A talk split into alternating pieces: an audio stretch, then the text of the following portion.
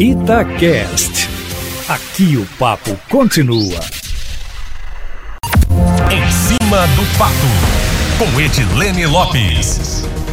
Boa tarde, Eustáquio Ramos. A semana que vem deve ser de muitas novidades na tomada de decisões políticas aqui em Minas Gerais. Conforme Itatiaia já havia adiantado, o governador Romeu Zema deve divulgar as diretrizes para que prefeituras flexibilizem ou enrijeçam o isolamento no combate à Covid-19, usando como critérios o porte da cidade, o número de leitos e o número de casos da doença. O governador também aguarda uma resposta importante de Brasília sobre se os bancos federais, Caixa, Banco do Brasil ou BNDES vão querer comprar antecipadamente os recursos do Nióbio e também é aguardada a primeira parcela do salário para o restante do funcionalismo, já que saúde e segurança receberam integral na última quinta-feira e os demais devem receber parcela de dois mil reais na próxima quarta-feira. Tudo isso é importantíssimo, Eustáquio, mas hoje eu vou me ater a um outro ponto também muito importante dentro de todo esse cenário de impactos da pandemia do coronavírus, que é a educação. Por causa da quarentena, para evitar aglomerações, uma das principais medidas de isolamento adotadas em quase todos os estados e nas grandes cidades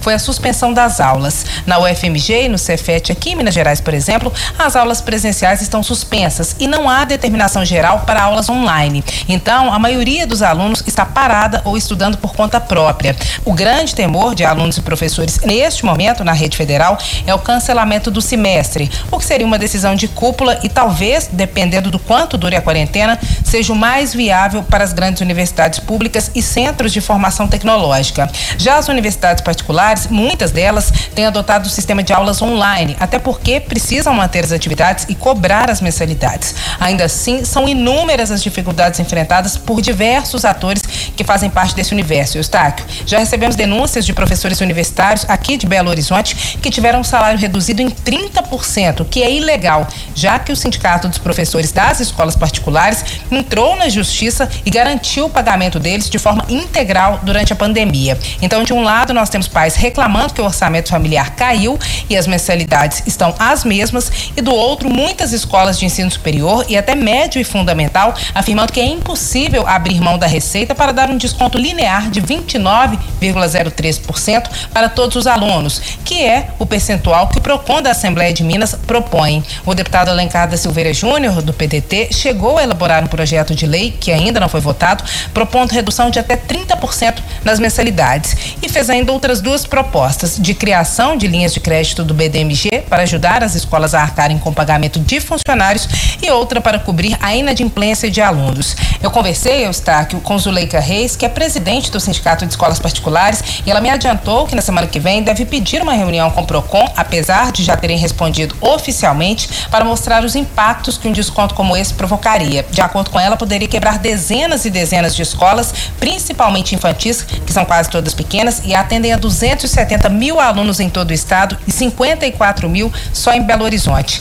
Ainda de acordo com o Sindicato de Escolas Particulares, para o ouvinte do plantão da cidade entender, nas instituições privadas, alunos do ensino médio, fundamental e superior estão tendo aulas online, Eustáquio, desde o fim do mês passado. E os que não têm acesso à internet buscam material impresso na porta da escola, assim como vão à farmácia ou ao supermercado. E nós temos, Eustáquio, em Minas, alunos sem aulas e em situação de incerteza. Os estudantes da rede estadual de ensino tiveram recesso antecipado, terminando dia 13, segunda-feira, mas eles ainda não terão aulas a partir da próxima terça-feira, dia 14. Isso porque está sendo preparado material para as aulas online, que foram anunciadas para o dia 4 de maio, conforme a Itatiaia informou em primeira mão. E os profissionais, como diretores, começaram a ser convocados ontem. No entanto, deputados federais e estaduais, preocupados com a aglomeração em escolas, já que profissionais que não têm equipamentos ou internet em casa poderão poderão usar a escola, fizeram uma representação no Ministério Público, que a secretaria já falou que deve responder dentro do tempo exigido. Ainda segundo a pasta, a convocação obedece a um estudo criterioso e não fere as regras de isolamento. O Sindicato dos Trabalhadores em Educação informou que se houver reabertura de escolas estaduais e convocação de pessoal, como de serviços gerais, a greve que foi iniciada no começo do ano será retomada. A Bolsa Merenda, Eustáquio, no estado, foi liberada apenas para alunos em situação de extrema extrema pobreza, que são 380 mil, num cenário de 1 milhão e 700 mil estudantes, e só começa a ser paga a partir do dia 24 de abril. A situação é ou não é complicada, Eustáquio? Segundo eu volto, sempre em primeira mão e em cima do fato.